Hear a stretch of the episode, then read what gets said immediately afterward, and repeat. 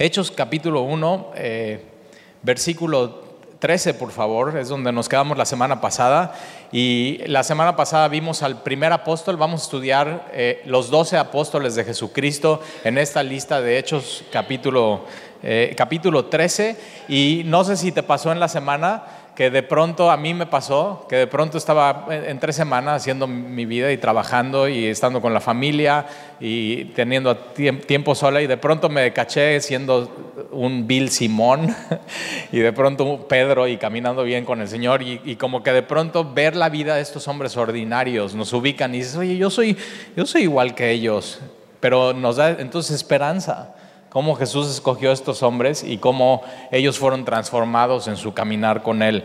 Y entonces vamos a leer un poco la, eh, lista de este versículo 13 y dice, y, entrado, y entrados subieron al aposento alto, donde moraban Pedro y Jacob. Nota que el segundo apóstol mencionado es Jacob. Y por supuesto está hablando de importancia. Entonces el segundo apóstol más importante después de Pedro es el, apóstol eh, Jacob o Jacobo. Eh, en algunas traducciones de la Biblia puedes encontrar que, se llama Santiago y esto no es porque, ah, pues se equivocaron y en vez de Jacob debería decir Santiago, no, porque eh, era Jacob, hebreo Jacob, y entonces es el, el San Jacob San Jacob, San Jacob, Santiago, ¿no? Entonces, tú le, si dices, no, pues yo le quiero poner a mi hijo Jacobo, pero no quiero que se oiga tan hebreo, pues ahí está Santiago. Y ya le pone Santiago y es lo mismo. Y una cosa importante es, no, tenemos que confundir a, Jacobo con, con eh, Jacobo, el hermano de Jesucristo, de la epístola de Santiago. Eh, Jacobo es aquí apóstol y si te das cuenta en la lista, mira, vamos a seguir leyendo Pedro y Jacobo y Juan, Andrés, Felipe, Tomás, Bartolomé, Mateo, Jacob, mira otro Jacobo. dices, ¿a poco había dos Jacobos? ¿Ya ves? No les vi en tu Biblia. Y entonces hay varios Jacobos, es su nombre, pues es Jacobo, es Abraham, Isaac, Jacob, Jacob se vuelve Israel, entonces es un nombre que cualquiera quisiera ponerle así a su hijo si, si eres judío.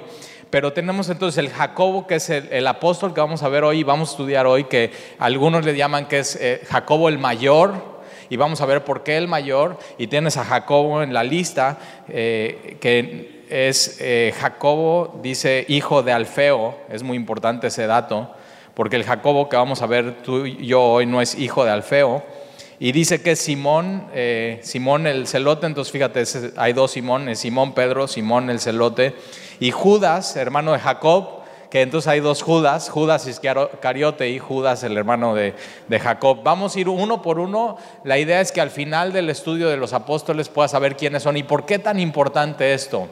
Porque Hechos es Hechos de los apóstoles. Entonces tenemos que saber quiénes son estos hombres y qué personalidad que tenían y qué relación tenían unos con otros, qué relación tenían con Dios y cómo empezó toda la historia. Y para esto te voy a pedir que vayas por favor a Marcos capítulo 1, ahí atrás los evangelios, Marcos capítulo 1, es el segundo evangelio, tienes Mateo, después tienes Marcos, Marcos capítulo 1 y vamos a ver eh, quién es este Jacob o Jacobo, Jacobo el mayor, Marcos capítulo 1. Siempre vas a encontrar a Jacobo al lado de su hermano Juan. Pero normalmente nosotros el que tenemos más en la mente es Juan, el discípulo amado. Pero vamos a ver que eh, era más importante Jacobo, Jacobo el mayor, y vamos a ver por qué. Marcos capítulo 1, versículo 16, andando junto al mar de Galilea. Y me encanta porque Jesús, tres cuartas partes de su ministerio es en este lugar. Es en Galilea de los gentiles. Jesús no escoge Jerusalén para hacer su mayor parte del ministerio, sino Jesús escoge el mar de Galilea, Galilea de los gentiles para hacer su ministerio. Jesús no va a escoger a la Universidad de Hebreas a sus apóstoles y no va eh, así con, con la élite, la crema innata de los hebreos, decir, necesito tres fariseos, necesito tres saduceos, necesito tres celotes, o sea, necesito los mejores promedios y, muy importante con, con Rabí Gamaliel, y necesito que te asegures que ninguno de ellos me traicione, y no. Jesús va a este lugar, al mar de, la, Galilea, un lugar de pescadores, y vio a Simón y Andrés, su hermano. Más adelante vamos a ver quién es Andrés y su vida, es hermano de, Simón Pedro, que echaban las redes en el mar porque eran, eran pescadores. Y, les dijo Jesús, venid en pos de mí. E, esto lo tienes que oír tú de, Jesús mismo. Y Jesús es algo que demanda de cada uno de nosotros. Jesús está diciendo, ven y sígueme, ven en pos de mí. Y ellos lo que hacen es dejan absolutamente todo para seguir a Jesús. ¿Qué, qué es lo que te está estorbando para seguir a Jesús? Y Simón, como vimos la semana pasada, Simón era un impulsivo. Y sabes que si algo te sirve de, ser impulsivo, tiene que ser esto, que cuando escuches la voz de Jesús, sígueme. Simplemente dejes todo con ese impulso y sigas a Jesús y junto con dejar todo, dejes tu impulso y dejes que Jesús y su Espíritu Santo sea el que te guíe y no simplemente tu, tu impulso. Y Jesús le dice, venid en pos de mí y haré que seáis pescadores de hombres. Y dejando luego sus redes, le siguieron. Pasando de ahí un poco más adelante, entonces eh, está Simón y Andrés solos en su barca. No dice que están con nadie más. No menciona que Simón y Andrés son hijos de alguien, ¿no? simplemente menciona que los ve, están pescando, vengan en pos de mí, los, voy a, los voy a transformar radicalmente, voy a transformar lo que hacen. Voy a transformar radicalmente quiénes son. Y eso es el efecto que tiene Jesús. Y dejan al instante sus redes y le siguen y pasan un poco más adelante. Y vio a Jacob. Quiere decir que Jacob, este Jacob del que vamos a hablar hoy, conocía a Pedro y Andrés. O sea, eran, eran de la misma cuadra, de la misma palomilla, seguramente habían estado juntos y se conocían, pero había una diferencia entre Simón y Andrés y Jacob, porque dice, vio a Jacob, hijo de Zebedeo. Y fíjate, quien pone los ojos en Jacob es Jesús, no Jacobo en Jesús. Y esa es la doctrina de la elección. Quien a ti te eligió y puso, sus ojos en ti es Jesús. ¿Tú no estabas buscando a Jesús? ¿A ti no te importaba nada de Dios? Pero de pronto Jesús pone sus ojos en ti y te cautiva y escuchas su voz y escuchas el Evangelio y te seduce y no puedes huir. Ahorita antes, entre el primero y el segundo servicio, estaba platicando con una persona que es la segunda o tercera vez que viene a la iglesia y dice que me, ha visto en, el café de unos amigos y, y me dice, es que de pronto como que ya cristianos me están rodeando por todos lados. O sea, así me dice. Y, lo primero que se me viene a la mente es decirle, sí, es que eh, Dios es, como, un, como lebrel.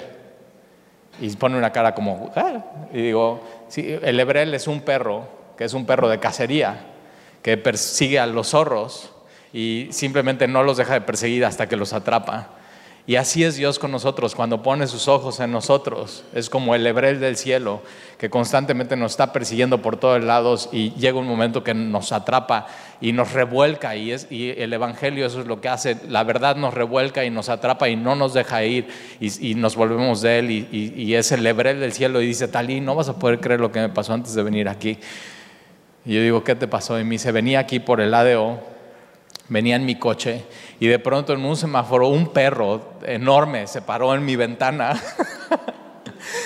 y, o sea, no sabía cómo bajarlo, avancé y me vino persiguiendo hasta unas cuadras de aquí. Y digo,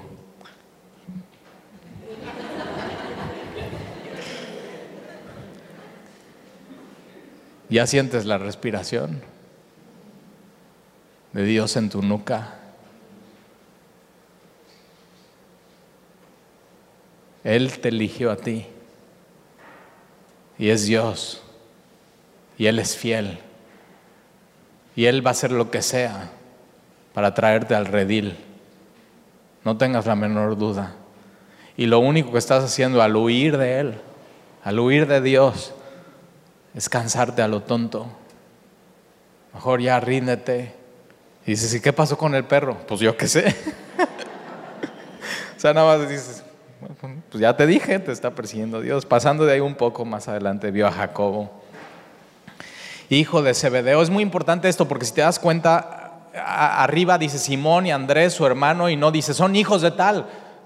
No, aquí pone, son hijos de Zebedeo porque quiere decir que entonces quien estuviera leyendo en el primer siglo, ah, ah pues sí, Zebedeo. O sea, todo el mundo conocería en, Galilea a Zebedeo, era, una persona importante. Y, tan importante era que cuando Jesús es arrestado y es llevado a la casa del sacerdote a ser enjuiciado, dice que Juan le dejan entrar a la casa del sacerdote porque el sacerdote, el sumo sacerdote, conocía a Juan posiblemente por su apellido, por ser hijo de Zebedeo.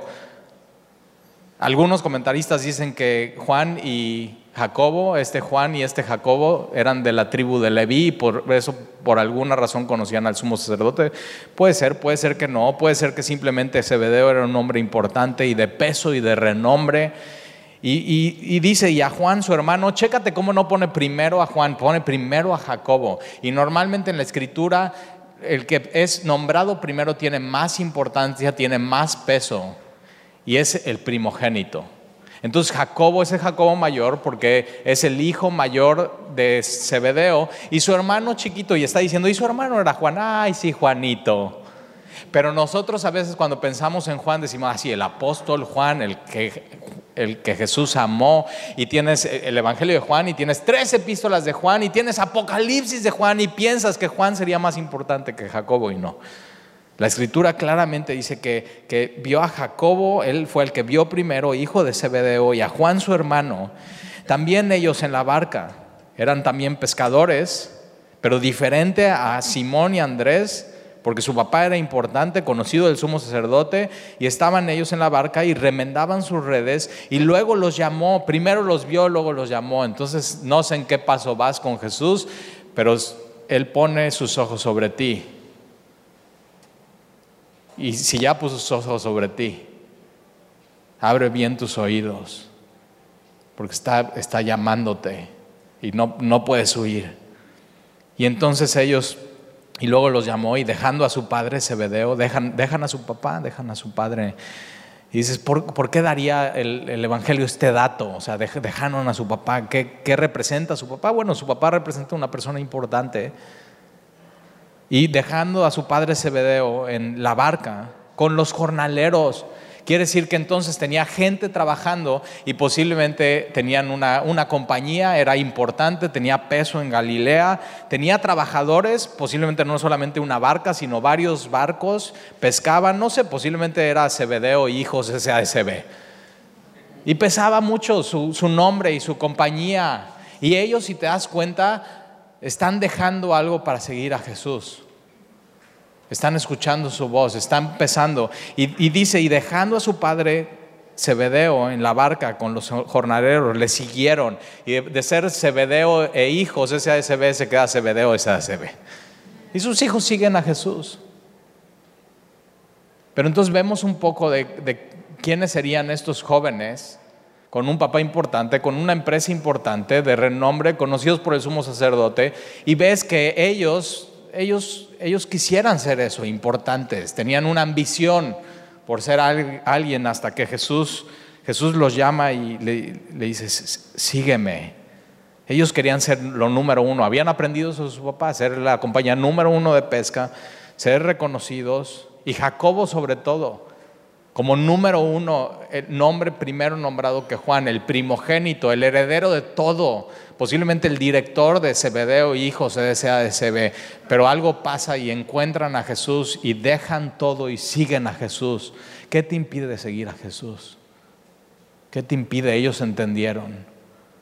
Ni esto, ni renombre, ni familia, ni herencia, ni empresa me tiene que impedir para seguir a Jesús y, dejan todo y le siguen. Ahora, e, ellos y Jacobo estuvo en tres acontecimientos con Jesús, era del grupo íntimo de Jesús.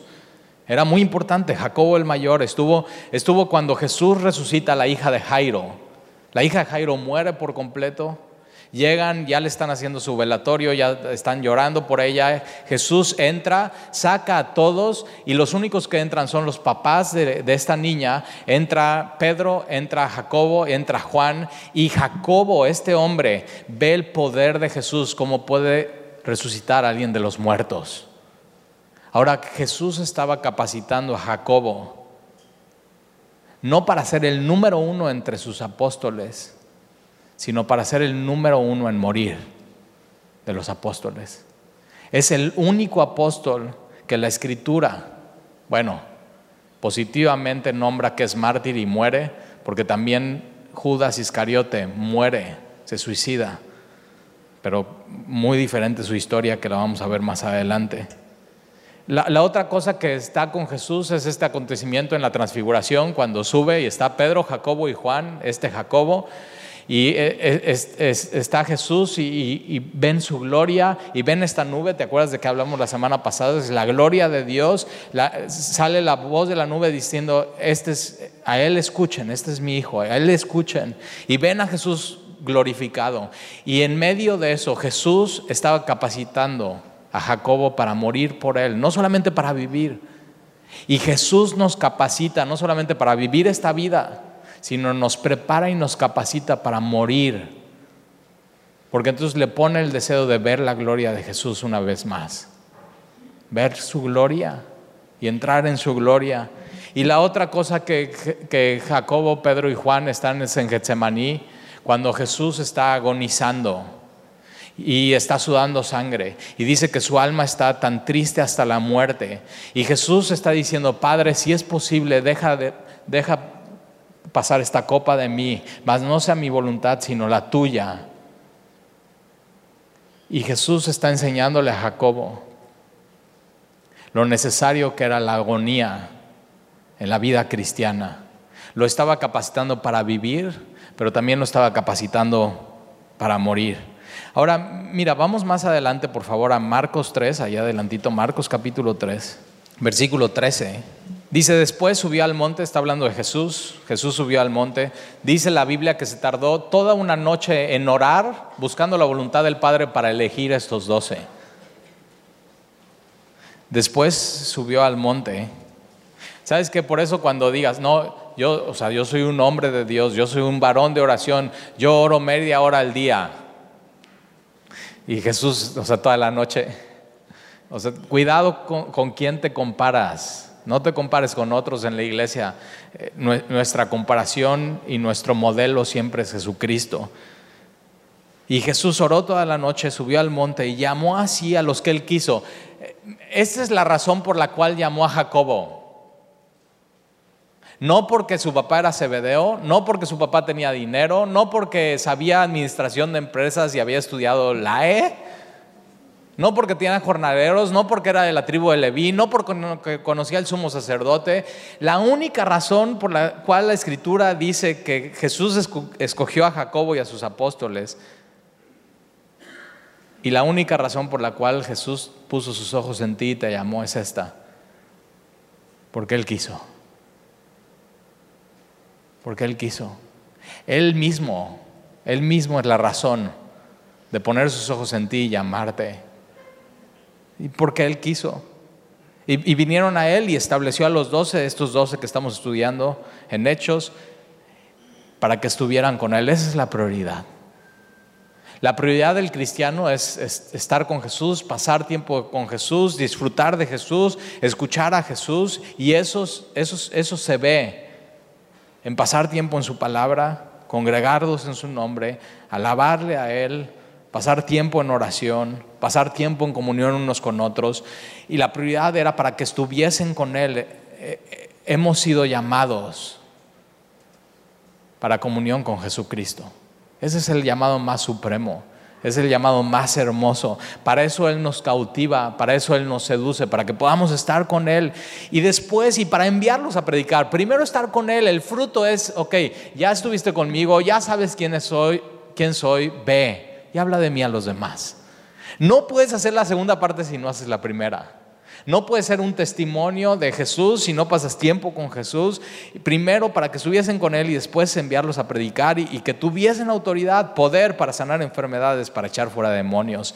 Versículo 16, a Simón, a quien puso por sobrenombre Pedro, ahí está, una vez más, Simón, Pedro, Simón, Pedro. Ahora, una de las cosas que me encanta es que en el momento que te cachas que eres Simón y no estás haciendo lo correcto y estás caminando en la carne, solamente toma una decisión para cambiar a ser Pedro.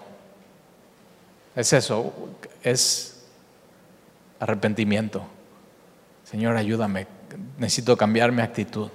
Necesito cambiar mi comportamiento. Y Simón, a quien puso por sobrenombre Pedro. A Jacobo, otra vez Jacobo, hijo de Zebedeo, otra vez hijo de Zebedeo. Y a Juan, hermano de Jacobo, otra vez Juan, el hermano menor de Jacobo, a quien apellidó Boanerges. Ahí tienes, Boanerges, tienes un buen nombre para una banda de rock, si estabas buscando eso. O sea, ya. Si estabas orando, Señor, dame un nombre para mi banda de rock, ahí está. O para un negocio. O sea, no estaría padre para una barbería. Barbería Boanerges, ahí está. Ya te lo di. o para un equipo de foot.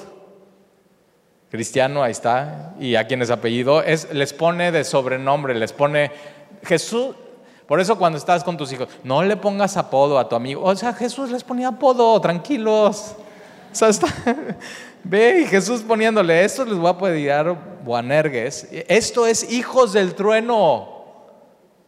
Hijos del trueno.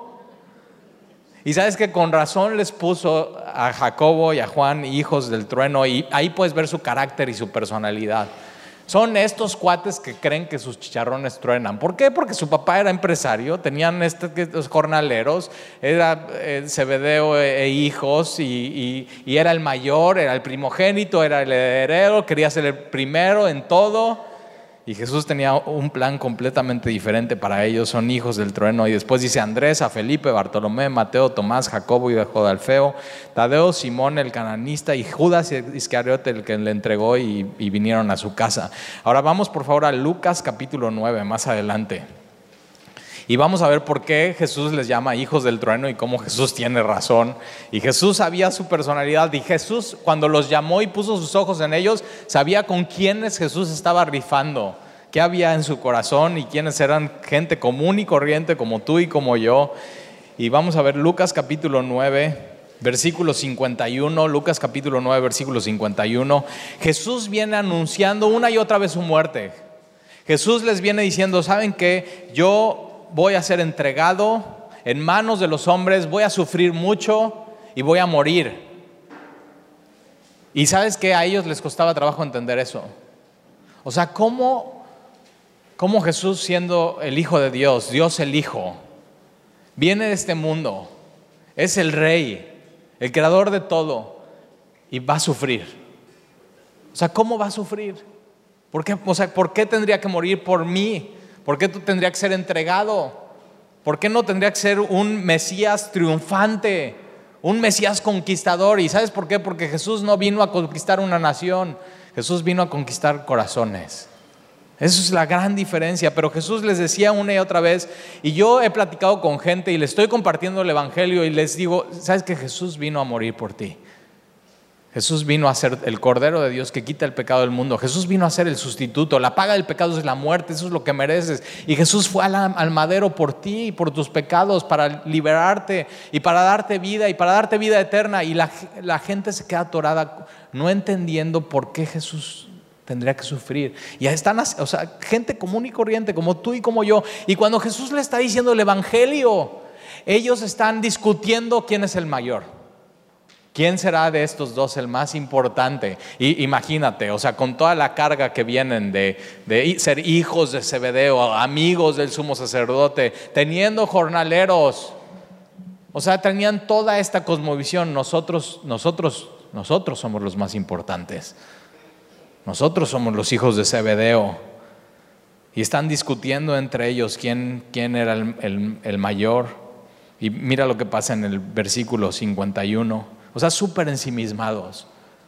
Simplemente pensando en ellos. Versículo 51, cuando se cumplió el tiempo en que él había de ser recibido arriba, exaltado, no solamente en la ascensión, sino él iba a ser exaltado como número uno y como rey, pero exaltado en una cruz, en un madero. Y cuando se cumplió el tiempo en que él iba a ser recibido arriba, afirmó su rostro para ir a Jerusalén. Él sabía, Jesús sabía, era un hombre con propósito y tenía claro a qué venía. Él sabía que iba a venir a morir por ti y por mí. Él sabía su meta, él sabía su propósito, él iba a ir a Jerusalén a cumplir su llamado y su misión que el Padre le había dado. Y afirmó su, su rostro para ir a Jerusalén, de Galilea a Jerusalén. Versículo 52. Y envió mensajeros delante de él ahora. De Galilea a Jerusalén tenías dos maneras de ir. Es como tú y yo hoy. Te podías ir por la libre o te podías ir por la de cuota. ¿Por cuál dirías? Y dices, no, pues, o sea, me voy por la de cuota más rápido, se ahorra tiempo, así, ok. Los, los, judíos religiosos, para ir de Galilea a Jerusalén, no se iban por la de cuota, porque la de cuota pasaba por Samaria. Se iban por la libre, por el, por el lugar más largo, por Perea, porque no querían pasar por Samaria. Eran enemigos de Samaria, había riña, tenían mucha historia de muchos, muchos, muchos, muchos años. Esto, esto se retoma desde el rey David. David eh, conquista Jerusalén, entonces eh, pone toda la, ciudad, la bardea, después viene Salomón, Salomón hace el templo y después de Salomón, Salomón empieza muy bien su reinado y pide sabiduría a Dios. Y Dios no solamente le da sabiduría, sino le da sabiduría y toda la, riqueza que jamás antes se haya visto. Y lo que hace Salomón en vez de aprovechar eso, la riega y empieza a, a unirse con mujeres y concubinas no del reino, sino de todas las comunidades paganas, y empieza a inclinar su corazón ante otras deidades. Y el reino entonces se viene para abajo, Salomón se muere, viene el hijo de Salomón que se llama Roboam, y Roboam va con los ancianos de, Israel y les dice, ¿qué tengo que hacer? Tengo que subir los impuestos o bajar los impuestos. Los ancianos de Israel le dan este consejo y le dicen, mira, ya terminamos el templo, está muy bien el reino, no subas los impuestos, no los mantengas, baja los impuestos, mantén a la gente contenta y que el pueblo esté contigo en Jerusalén. Él va y toma consejo de los jóvenes. ¿Y los jóvenes qué crees que le dicen? Roboam, no, no, no, no, no, no. Sube los impuestos y tú vas a ser mejor que tu papá Salomón. Y, y ¿sabes qué hace? Sigue el consejo de los jóvenes, sube los impuestos, el reino se divide y entonces tienes el reino del norte, que es el reino de Israel, diez tribus, el reino del sur, que es la tribu de Judá, la tribu de Benjamín, donde está Jerusalén, y el reino del norte, estas diez tribus, más adelante, la dinastía de Omri pone su capital en Samaria. Y entonces Robam eh, y Jocabam, que es el rey del norte, Jocabam dice, no vamos a dejar que vayan a adorar a Jerusalén, vamos a hacer dos lugares nuevos de adoración en el norte. Uno va a estar en Dan, otro va a estar en Betel. Vamos a hacer un tipo templo con un altar y en ese altar va a haber en cada uno un becerro de oro. Crea un nuevo sacerdocio, crea un nuevo lugar de adoración adorando al mismo tiempo al Dios de Israel, pero metiendo idolatría. El reino se divide por completo, Samaria se vuelve la capital. Después de toda la historia, vienen los asirios, conquistan las diez tribus del norte, los llevan, se queda un remanente, vienen conquistadores de Asiria y se casan con con gente de las tribus del norte de Israel y de pronto hay un tal sincretismo. Vamos a adorar cosas de Dios, del Dios de la Biblia, pero también vamos a adorar a los dioses asirios y se vuelve una mezcla que los judíos del sur, Jerusalén, Judá y Benjamín, odian a los samaritanos y de ahí viene la historia. Y Jesús decide pasar por ahí. ¿Y te acuerdas Hechos? Capítulo 1, Jesús les dice, y recibirán poder para que puedan ser testigos míos cuando venga el Espíritu Santo sobre ustedes. Y me serán testigos en Jerusalén, en Judea y en Samaria. El poder del Espíritu es para llevar el Evangelio y las buenas nuevas a aquellos lugares donde nunca nos imaginamos que Jesús nos mandaría donde hay diferencias, donde hay sincretismo, donde hay gente que no opina lo mismo que nosotros, donde hay gente que está completamente corrompida. Y, Jesús decide ir ahí, no solamente ahí, sino Jesús decide en una de sus parábolas más conocidas hacer de un héroe un samaritano. Cuando Jesús en Juan capítulo 4 está hablando con la samaritana, Jesús decide ir a Samaria. Por eso cuando le está diciendo la samaritana, ustedes adoran en Jerusalén, pero nosotros y nuestros padres adoramos en este monte, está hablando de Samaria de ese lugar de adoración que habían ellos creado. Y Jesús le dice, la hora viene y ahora es que los verdaderos adoradores no adorarán ni en este monte ni en Jerusalén, sino en espíritu y en verdad. Ya no se trataba de un lugar, se trataba del Dios vivo, una adoración verdadera, una adoración espiritual. Y entonces Jesús decide ir a este lugar a donde los religiosos decidían no ir y Jesús pone el ojo en, en estos lugares y en estas familias. Y entonces, versículo 52, y envió mensajeros delante de él, los cuales fueron y entraron en una aldea de los samaritanos para hacer preparativos. O sea, Jesús viene con, todo, con toda su gente y con sus apóstoles, y, iban varios, versículo 53, mas no le recibieron, no recibieron a Jesús porque su aspecto era como de ir a Jerusalén y ellos, alguien que iba a adorar a Jerusalén, no estaban bien. Y entonces no le reciben porque su aspecto era como de ir a Jerusalén. Ellos decían que en ese monte se tenía que adorar. Y versículo 24, viendo esto sus discípulos, Jacobo, ahí está, y Juan, hijos del trueno, Jacobo y Juan dijeron, Señor, ¿quieres que mandemos que descienda fuego del cielo como hizo Elías y los consuma? O sea, Señor, si nos das chance, oramos y los hacemos cenizas. Samaritanos. O sea, no piensan igual que nosotros. El lugar donde se tiene que adorar es Jerusalén y nosotros tenemos la verdad y ellos han contaminado la verdadera oración con cosas paganas, sincretismo. Señor, ¿qué tal si oramos y que mueran. O sea, para ti, para hoy, para ti, para mí hoy sería, Señor, estos que, piensan diferente a nosotros y que no tienen la sana doctrina, ¿por qué no echamos una bomba en su lugar de adoración y que cenizas? O sea, te das cuenta, hijos del trueno, eran, o sea, él está, están proponiendo destruir a gente, almas. Señor, como lo hizo Elías y los consuma. Ahora, es muy importante entender que hizo Elías y mira, vamos por favor al Antiguo Testamento, Segunda de Reyes capítulo 1. la diferencia entre el profeta y del Antiguo Testamento y el Nuevo Testamento es totalmente diferente. La función del profeta del Antiguo Testamento era exhortar, condenar y enjuiciar. Eso es lo que hacía el Antiguo Testamento, el profeta del Antiguo Testamento. En el Nuevo Testamento, el profeta del Nuevo Testamento es, es consolar es exhortar. El profeta del Nuevo Testamento no trae condenación. Ahora mira lo que dice Segunda de Reyes capítulo 1. Está hablando de Ocosías. Ocosías, nada más para que te des una idea quién era este cuate, era un malvado. Ocosías era terrible, es hijo de Acaz y de, Jezabel.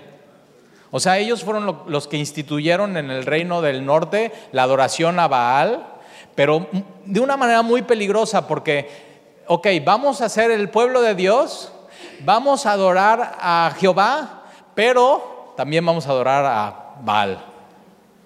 E, y eso es muy peligroso. Por eso Elías va y dice, escojan hoy a quién van a adorar, con quién van a estar, con Jehová o con Baal. Escojan hoy. Y, sabes que tú tienes que escoger con quién vas a estar. Y versículo 1, después de la muerte de Acab, Ocosías es hijo de Acab. Eh, Acab es esposa de Jezabel. Se rebeló Moab contra Israel y Ocosías, la mamá de Ocosías todavía vivía en esta época Jezabel y todavía influía en el reino. Y Ocosías cayó por la ventana de una sala de la casa que tenía en Samaria. Ahí está Samaria.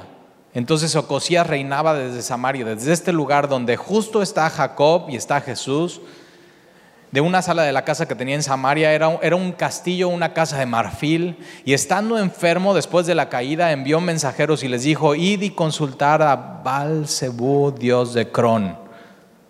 Y baal era una deidad filistea y tenía que ver todo que ver con Baal. Era er, era el, el Balcebú es rey de las moscas. Y, dices, Talí, ¿y qué tiene que ver? ¿Qué tiene que hacer el pueblo de Israel preguntándole cosas al rey o al dios de las moscas cuando tienen a Jehová? Pero sabes que yo he visto que la gente cuando está enferma hace cosas torpes. Y tienes que ir siempre a Dios primero. Y entonces él manda mensajeros a Balcebú, dios de Cron, si he de sanar de esta enfermedad. Entonces el ángel de Jehová habló a Elías Tisbita, Elías el profeta, diciendo, levántate y sube a encontrarte con los mensajeros del rey de Samaria y diles, ¿no hay Dios en Israel? Que vais a consultar a Balcebú, dios de Acrón. Por tanto, así ha dicho Jehová, del lecho en que estás no te levantarás, sino ciertamente morirás. Y Elías se fue. Mira el mensaje del profeta del Antiguo Testamento. O sea, como no consultaste a Dios y consultaste al, al Dios de las moscas, vas a morir. O sea, ese es el, el mensaje del, del Antiguo Testamento. Y, y Elías se fue. Versículo 5, cuando los mensajeros se volvieron al rey, él les dijo, ¿por qué habéis vuelto? ¿Por qué tan rápido? Y ellos le respondieron, encontramos a un varón que nos dijo, id y volveos al rey que os envió y decidle, así ha dicho Jehová, ¿no hay Dios en Israel? Fíjate cómo Dios está diciendo, Dios está diciendo, ¿no hay Dios? ¿No hay Dios en Israel? ¿Que vais a consultar a Baal-Zebú, Dios de Cron? ¿No hay Dios en Israel? Que tú envías a consultar a Balcebú, Dios de Cron. Por tanto, del hecho en que estás no te levantarás, de cierto morirás. Entonces él les dijo, ¿cómo era aquel varón que encontraste? Y os dijo tales palabras. Y ellos le respondieron, un varón que tenía vestido de pelo. Y yo me imagino a, a Ocosías, un varón que tenía vestido... Ah.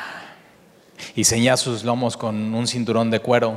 Entonces él dijo, ya sé quién es Elías.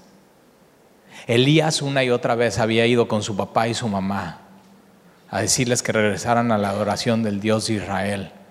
O sea, Ocosías ya tenía atravesado a Elías. Y si te das cuenta cómo se vestía Elías, es una moda adquirida después por Juan el Bautista, el último profeta del Antiguo Testamento y que llega con el mismo mensaje, arrepiéntanse, porque el reino de los cielos se ha acercado. Y entonces lo, lo, lo, que pasa, versículo, es Elías Tisbita, él sabía quién era. Versículo 9, luego envió un capitán de 50 con sus 50. Entonces un capitán con un ejército de 50, el cual subió donde él estaba, y aquí que él estaba sentado en la cumbre del monte. Este, Elías estaba tranquilo, sabía quién era su Dios. Y, y el capitán le dijo, varón de Dios, el rey ha dicho que desciendas. Y Elías respondió y dijo al capitán de 50, si yo soy varón de Dios, descienda fuego del cielo y consúmate con tus 50. De ahí Jacobo saca la historia. Y mira lo que pasa, y descendió fuego del cielo, que los consumió a él y a sus 50 cenizas. Versículo 11. Volvió el rey a enviar a él otro capitán de 50 con sus 50. Entonces van con el rey y le dicen, rey no sabe lo que pasó. o sea, le dijeron, varón de Dios, y, o sea, hay un tono burlón, hey, varón de Dios, baja. Hay un tono burlón. Y dice, ok, si soy varón de Dios, entonces que descienda fuego del fuego, cenizas. Y los mensajeros que van con ellos regresan, oye, rey, no sabes lo que pasó, cenizas. Y el rey dice, vayan otros 50.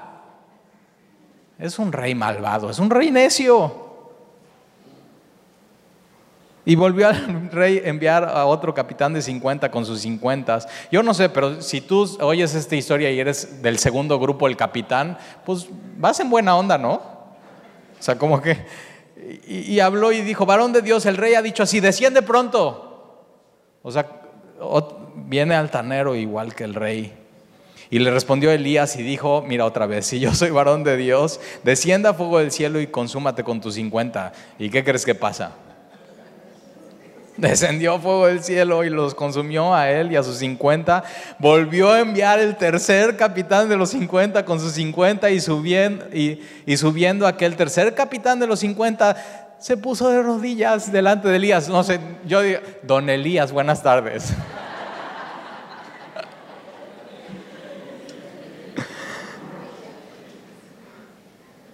y se puso de rodillas delante de Elías y le rogó diciendo, varón de Dios, o sea, ya no burlón, varón de Dios, reconociéndolo que era de Dios, te ruego que sea de valor delante de tus ojos mi vida y la vida de estos tus cincuenta siervos.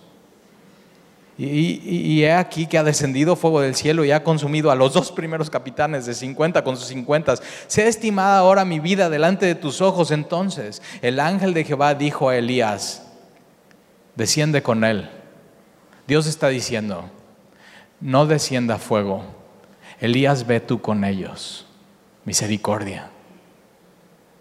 Dios quería darles misericordia a su pueblo, pero este era un pueblo rebelde, rebelde, rebelde, rebelde. Pero cuando pidieron misericordia, ver como Dios es misericordioso. Y aquí sea estimada ahora mi vida delante de tus ojos. Entonces el ángel de Jehová le dijo, desciende con él, no tengas miedo de él. Y él se levantó y descendió con él al rey y le dijo, va con el rey y le dijo y lo confronta, así ha dicho Jehová. Y le está diciendo, sí hay Dios en Israel, sí hay Dios. No te equivoques, Ocosías. Sí hay Dios en Israel. Y Dios estaba dando un testimonio por medio de su profeta que sí había Dios. Y le dijo, así ha dicho Jehová, por cuando enviaste mensajeros a consultar a Balzebú, Dios de Cron. ¿No hay Dios en Israel para consultar en su palabra? No te levantarás por tanto del lecho en que estás, sino que de cierto morirás. Ahora vamos a regresar a Lucas 9, ya con este contexto. Y ya sabes de dónde viene Jacobo cuando dice eso. ¿Nunca te has sentido así con alguien que dices, o sea, ya, o sea, que descienda fuego? ¿Qué onda con eso? O sea, ya.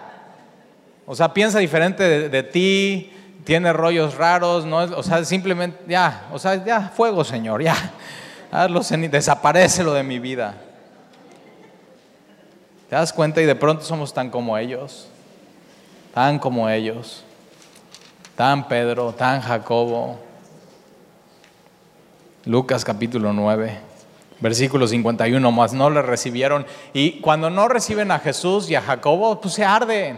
Se arde Jacobo. Ah, no, o sea, soy hijo de Zebedeo. Conozco al sumo sacerdote y Jesús viene conmigo. ¿Cómo no nos van a recibir? Nosotros tenemos el lugar de adoración, Jerusalén. Nosotros somos, o sea, somos tenemos a los sacerdotes originales, sana doctrina, y ahí está con sus rollos así. Y de pronto se ve que tiene una diferencia con los samaritanos y quiere, o sea, exterminarlos. Y no le recibieron. No recibieron a Jesús. ¿Nunca te ha pasado que estás hablando con alguien y, o sea, claramente necesita recibir a Jesús y ya te hartas de la persona y dices, bueno, ok, no quieres, pues ya, que descienda fuego del cielo, ya.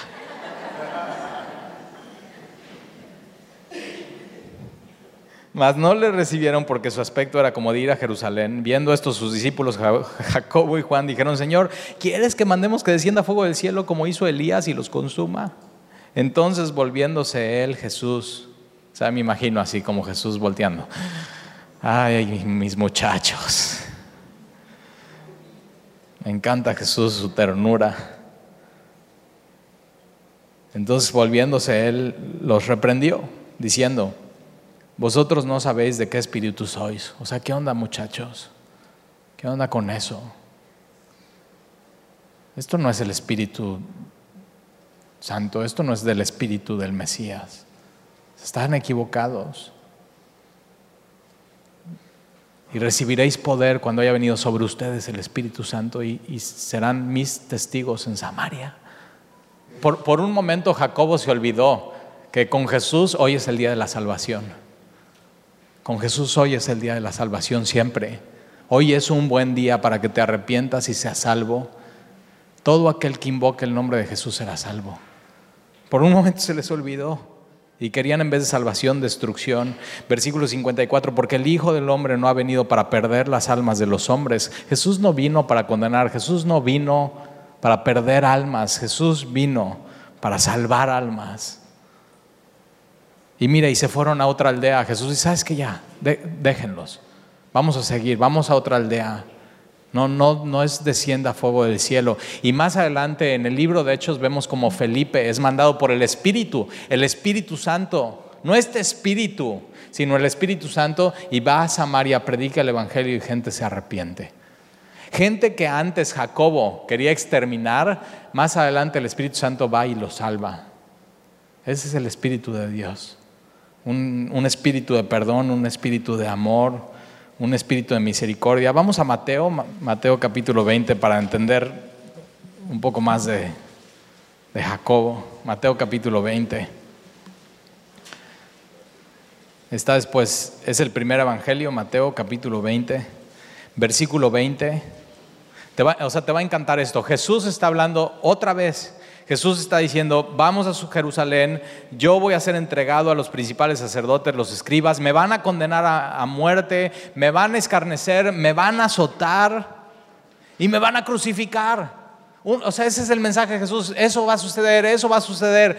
Y de pronto una mujer interrumpe a Jesús en medio de dando su mensaje del Evangelio, versículo 20, entonces se le acercó la madre de los hijos de Zebedeo Salomé, los hijos de Zebedeo. Entonces la mamá interrumpe el mensaje evangelístico de Jesús diciendo, yo voy a morir por ti, yo te amo, voy a morir por ti, voy a ser crucificado, me van a azotar, pero voy a resucitar. Y de pronto así esta mujer sale de la nada y sale y se acerca la, madre de los hijos de Zebedeo con, con sus hijos posiblemente uno al lado del otro, postrándose a él, por lo menos se acerca bien y pidiéndole algo. Y él le dijo, ¿qué quieres? Y ella le dijo, ordena que en tu reino, ella sabía mucho de eso, de ordenar, pues era, era esposa de Zebedeo. O sea, ahí lo que decía esta familia se cumplía. Y entonces dice, Señor, o sea, tú sabes cómo es, ordena que en tu reino se sienten estos dos mis hijos, el uno a tu derecha y el otro a tu izquierda. O sea, yo no sé, pero si yo fuera Jacobo, digo, ay mamá, qué pena. O sea, ¿qué estás haciendo? O sea, como si fueran un partido político. Y, señor, dale la Secretaría de Economía y este de, de Gobernación. Por favor, si eres mamá de chavos cristianos, no hagas esto en la iglesia. Y entonces la mamá dice, ¿qué quieres? Y le dijo, ordena que en tu reino se sienten los dos hijos míos, los hijos del trueno, a tu derecha y el otro a tu izquierda. Entonces Jesús respondiendo dijo, no, no sabes lo que pedís. no tienes ni idea, hija. No, sabes lo que pedís. Ella dice, Señor, que Jacobo sea el número uno. Y Jesús dice, sí, será el número uno, pero no como tú lo quieres, será el número uno en morir por mí. No sabes lo que pedís. Eh, ¿Podéis beber del vaso que yo he de beber? Ese es ese vaso, esa copa en Getsemaní. Padre, si es posible, deja pasar de mí este vaso. E, ese vaso, ese vaso contenía todos, todos los pecados de la humanidad. Al que no conoció pecado, Dios lo hizo pecado. qué sabría una copa llena de homicidio, homicidios? ¿Qué sabría una copa llena de violaciones? ¿Qué sabría una copa llena de fraude, de mentira, de corrupción? ¿Qué sabría, qué sabor tendría el pecado de un hombre que abusa de un niño? ¿Qué sabor tiene un secuestro? Y Jesús se va. Toda. Toda la copa. ¿Por, ¿Por, qué quieres tomarte tú esa copa si Jesús ya la tomó por ti? Jesús toma esa copa y va a la cruz del Calvario. Él es el Cordero de Dios que quita el pecado del mundo. Y entonces dice, podrás beber del vaso que yo de beber y ser bautizados con el bautismo que yo soy bautizado. ¿Te acuerdas? La semana pasada vimos el bautismo que es inmersión y Jesús está diciendo, yo seré bautizado en agonía, en sufrimiento. Yo beberé esa copa del pecado de la humanidad cayendo sobre mí. No, no saben lo que piden. Y, ellos le dijeron, podemos, o sea, muy somos hijos de Zebedeo, hijos del trueno. Muy acá, sacale puntas y versículo 23, y él les dijo, a la verdad de mi vaso beberéis, vas, vas a beber de ese vaso. Y con el bautismo que yo soy bautizado, seréis bautizados, pero no ahorita. Pero el sentarnos a mi derecha y a mi izquierda no es mío darlo, sino aquel que quiere, de quien está preparado por mi Padre. Y, y, él iba a sufrir esto en la cruz del Calvario y ya estaba asignado el que iba a estar a su derecha y a su izquierda. Ya estaba asignado. Ese era su trono, la cruz del Calvario, con su corona, su corona de espinas. Y mira, vamos a terminar por favor en Hechos más adelante. Hechos capítulo 12. Y es el único lugar en la Biblia donde se menciona a Jacobo solo. Hechos capítulo 12. Hechos capítulo 12. En aquel mismo tiempo el rey Herodes, eh, no, es, no es Herodes Antipas el mismo que mató a Juan el Bautista, es, es el Herodes Agripa, es sobrino de Herodes Antipa. Esto es, que quiere decir que de cuando, cuando Salomé va con sus hijos y dice, Señor, pueden que se siente a tu derecha y a tu izquierda y tienen toda esta conversación y esta discusión de quién va a ser el mayor. Pasan 14 años a, a Hechos capítulo 12, 14 años, año 44, 14 años.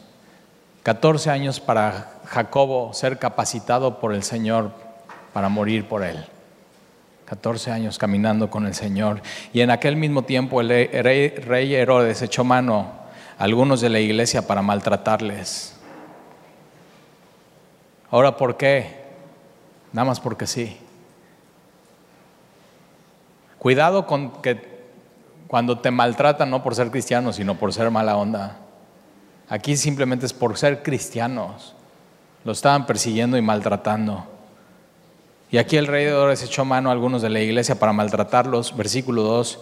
Y fíjate, un versículo, el único versículo donde Jacobo aparece solo, sin su hermano Juan en ese momento, en ese acontecimiento, en esa actividad, y mató espada a Jacobo. Herodes mandó a alguien, tomó una espada y lo, lo decapitó. Jacobo el Grande, el que quería ser el número uno, es el número uno en morir por Jesucristo es el número uno en ser bautizado en esa agonía del martirio. Pero Jesús lo capacitó en Getsemaní. Pero también fue el número uno en vivir el poder de la resurrección, ese mismo poder que vio en la hija de Jairo.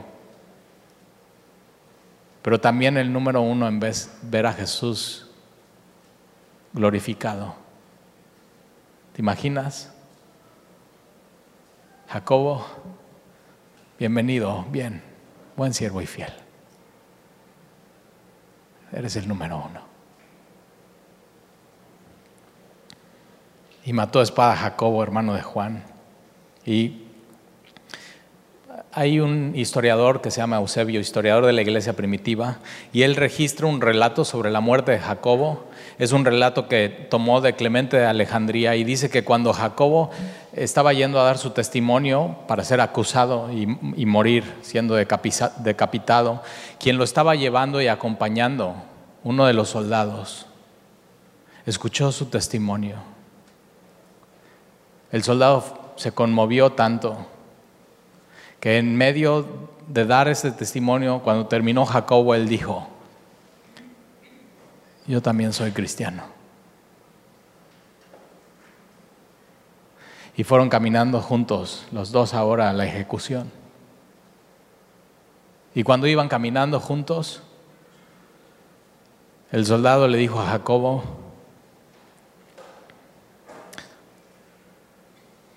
¿me perdonas? Ahora, Jacobo hace 14 años hubiera dicho, ¿Perdonas? No. Fuego del cielo. o sea, ¿qué cosa peor te pueden hacer que, mandarte a cortar la cabeza? Piénsalo. Piensa ahorita, ¿qué cosa peor te puede pasar que alguien te mande cortar la cabeza sin razón por ser cristiano? Piénsalo.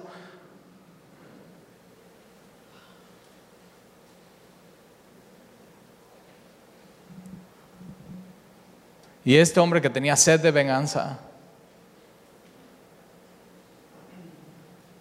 De pronto tienes sed por amar a los demás. Y después de pensar un momento, se voltea con el soldado y le dice, la paz sea contigo. Y le da un beso.